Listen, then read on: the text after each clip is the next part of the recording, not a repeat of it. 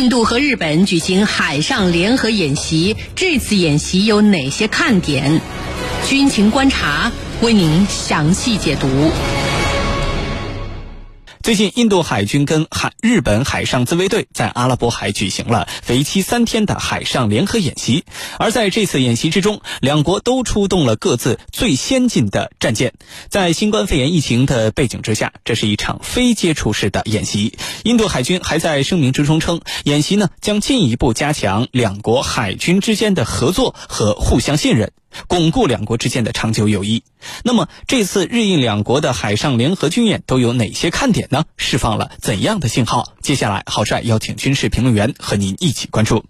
袁教授，这次日本跟印度举行的海上联合军演，双方都派出了哪些主力军舰？这次的演习有哪些看点呢？请袁教授为我们介绍一下。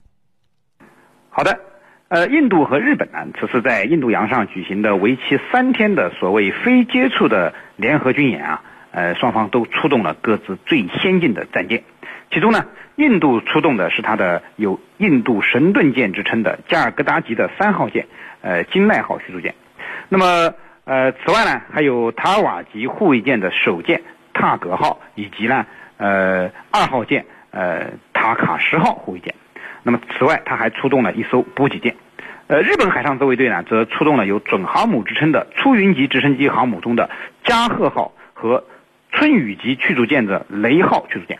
那么，日本和印度啊，这两国啊，将海上的主力舰只都派往印度洋搞这场军演，看点也颇多。那么，值得我们高度关注。首先呢，我认为最值得关注的是日印两国这场军演，它背后的战略目的是什么？也就是说。日本和韩和，也就是说，日本和印度究竟为什么要搞这场军演？如果说日印两国呃是正常的军事合作演习，也无可厚非。那么世界各国啊都有这种军事合作的权利。但是如果说两国另有他图，甚至有些不可告人的目的，那么对地区形势必然会产生消极的影响。第二个看点呢，就是。日印两国海上力量联合军演究竟会演什么？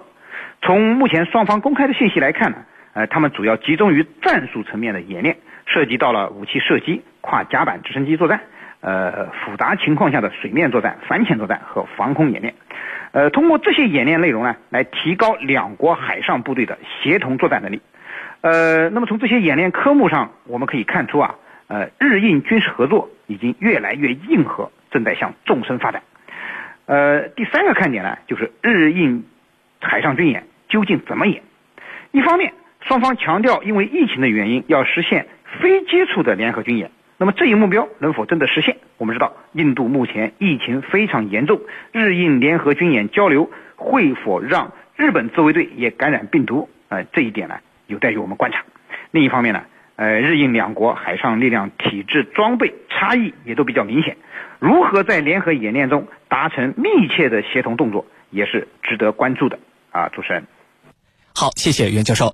据报道，在这次演习之前，印度跟澳大利亚海军也在九月二十三到二十四号在东印度洋，当时是举行了一次海上航行演习。那么，印度海军最近频繁的跟其他国家举行这种海上联合军演，有什么样的用意呢？请程教授为我们解答。这次呢，印度和日本所进行的是一个名为 JIMEX 的例行军演。为什么说是例行军演呢？他们两家在二零一八年曾经在印度南部的维萨尔帕特举行过一次。那么如果说这次军演是从二十七号开始的话，那么就三十号结束三天，时间不长。印度方面出动了什么呢？神盾驱逐舰，而日本海自方面出动了什么呢？包括加贺号轻型航母，还有吹雪号。驱逐舰，那么有一个看点就是这次印度还出动了多架 P-8I 海上巡逻机和各类战斗机、直升机，可以说大量的演习科目在这个过程当中上演，而且印度的各类装备都悉数而出。那么，它到底为什么在这个时刻高调的和日本进行了一次军演？到底出于什么样的考虑？而就在此前啊，印度还刚刚和澳大利亚他们在马六甲海峡举行了联合军演。我认为这里头的信号啊，可能有这三个。第一个信号是什么呢？就是尽管我印度跟你中国在边境上出现对峙，但是呢，我依然能够抽出实力、抽出兵力、拿出一定的实力，在海上跟其他国家进行军演。而我在海上这一块恰好是这个霍尔木兹海峡到。曼德海峡、中东海域这一块啊，它有一个必经之路，实际上就是发出一个威胁信号，是什么呢？就是你某些国家，这是你的必经必经之路，我可以切断你的海上运输线，而海上运输线一旦切断，那就等于掐住了你的生命线，这是他要发出的第一个信号。那么第二个信号是什么呢？第二个信号就是。正如印度媒体媒体目前正在大肆宣扬的样，说这次军演表明我们是得道多助的啊，表明国际社会这个是非曲直有一个明确的定论，大家都来和我军演，实际上就表达了对我的支持。现在是日本，此前是澳大利亚，那么印度以这种方式啊，似乎要展示。他得到了多数的支持，这是第二。第三呢，就是借此机会来拉拢和一些国家的关系。哪些关系呢？和日本的、澳大利亚的这些防务合作，来提升他们之间的关系。那么印度方面还说呀，呃，准备要把美日印澳这四国的安全框架做一个提升啊。那么也就是说。把它提升到一个更加紧密的合作关系，有人甚至说呀，他可能要把印太版的北约、小北约给就此打造起来。尽管这样的可能性不大，但是印度在这个时刻和先后和澳大利亚和日本在海上进行军演，而此而此时呢，恰好印军又和咱们中国军队在边境上进行对峙，主要是在邦公湖那一带。那就很清楚了，印军就是要利用这样的机会，向我们进一步发出一些明确的信号。主持人。好，谢谢程教授。我们注意到，日印两国在这次的军演之中啊，都派出了可以说是自己国家最先进的军舰，尤其是受到关注的，比如印度的国产神盾舰，还有日本的出云级准航母。那么，目前这两型军舰表现出的战斗力如何呢？都有怎样的技术特点？请袁教授为我们分析一下。好嘞。呃，日印两国呢，这次的确可以说不惜血本，出动了自己最为先进的战舰，在印度洋上搞这种非接触军演。呃，其中呢，印度出动的加尔各答级驱逐舰啊，有着“印度神盾”之称。那么此次出动的这个呃加尔各答级驱逐舰呢，呃是它的呃三号舰，呃金奈号。呃，目前呢，呃加尔各答级驱逐舰啊，啊一共是建成了四艘，正在服役的呢有三艘。呃，作为印度现役最先进的驱逐舰，加尔各答级无疑是印度海军的颜值担当了。呃，综合作战能力啊，在印度海军当中肯定是最强的。但是呢，呃，放眼到全球层面的神盾舰当中啊，加尔各答级我认为是最差的一种神盾舰了。呃，印度的这个神盾舰呢，加尔各答级啊，实际上造价不菲。呃，一艘加尔各答级据说从建造到服役总计花费大概在八亿美元左右。但是呢。呃，由于舰载武器啊，它是万国牌的，所以它的这个整合力啊还是有限的。呃，它用了荷兰的雷达、以色列的导弹、呃，乌克兰的发动机、俄罗斯的舰炮，对吧？把这些万国牌的武器整合在一起，以目前印度的军工水平，其实它并没有起到一加一大于二的功效。相反呢，反而是花了最多的钱，却没有形成最好的效果。目前外界啊综合评价加尔各答级的综合作战性能啊，呃，大约和我们的零五四 A 护卫舰平齐。呃，要知道啊，我们的零五四 A 造价大约只有戈尔加尔各答级的一半左右。呃，所以相较于目前世界级重量级的这种神盾舰加尔各答级驱逐舰，它的综合作战能力是明显有差距的。那么日本的加贺号直升机航母啊，是日本海上自卫队出云级准航母的二号舰。目前呢，呃，出云级的首舰出云号已经完成了相关的改造，成为了一艘可以搭载 F 三十五 B 的真航母。未来啊，加贺号很可能也会做相应的改造。那么，呃，日本海上自卫队呢，就由此会变成了一支拥有双航母编队的海上作战力量。那么，呃，出云级准航母呢，呃，可以说啊，已经成为日本自卫队发展由海向陆进攻性能力的一个呃中坚力量。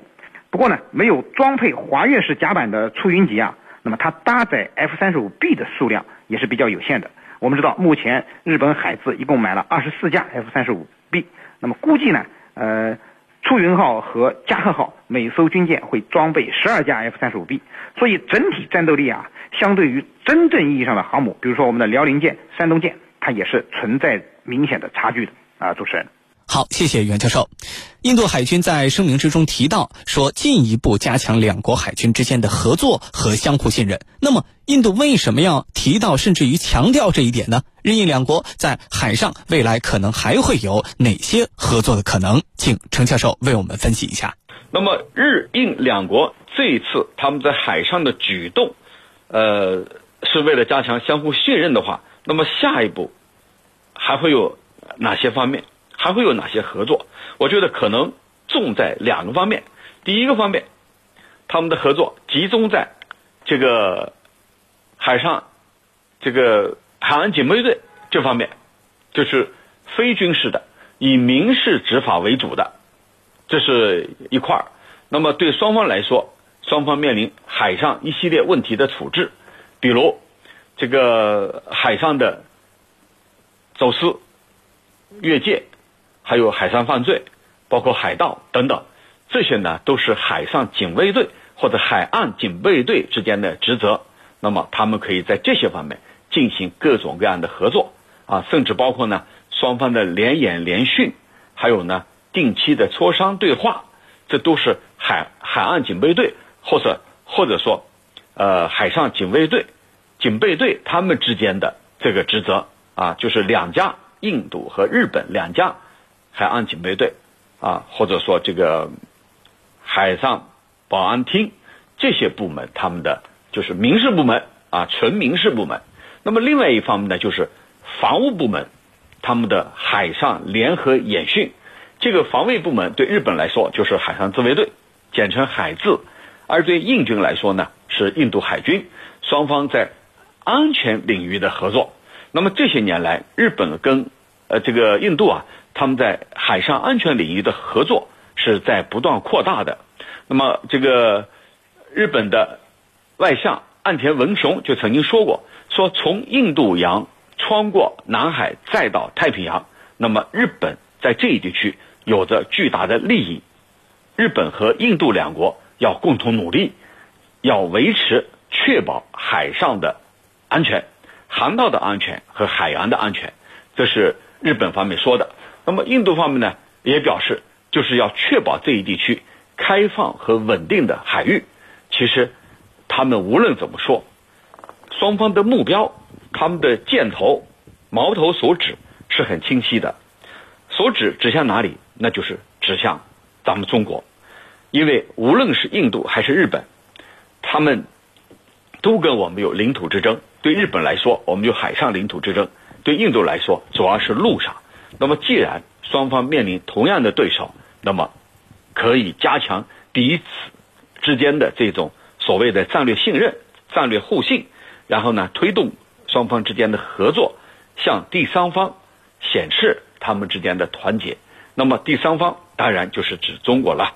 所以，印度海军在声明里头，尽管不断的提及要加强双方的互信和合作，其实是醉翁之意不在酒。就是针对第三方的，而双方的合作集中在两点，就是刚才我讲到的，一是海军，二是海上执法的力量，民事方面，一个是军事方面，一个是民事方面。那么对日本来说呢，他更希望利用这样的机会和这些所谓的大国展开频繁的军事互动，这对日本来说可以推动他的军事正常化，可以推动他的军事力量走向海外。所以，对日本来说，他还有这一层的诉求在里头。主持人，好，感谢我们两位军事评论员的精彩解读。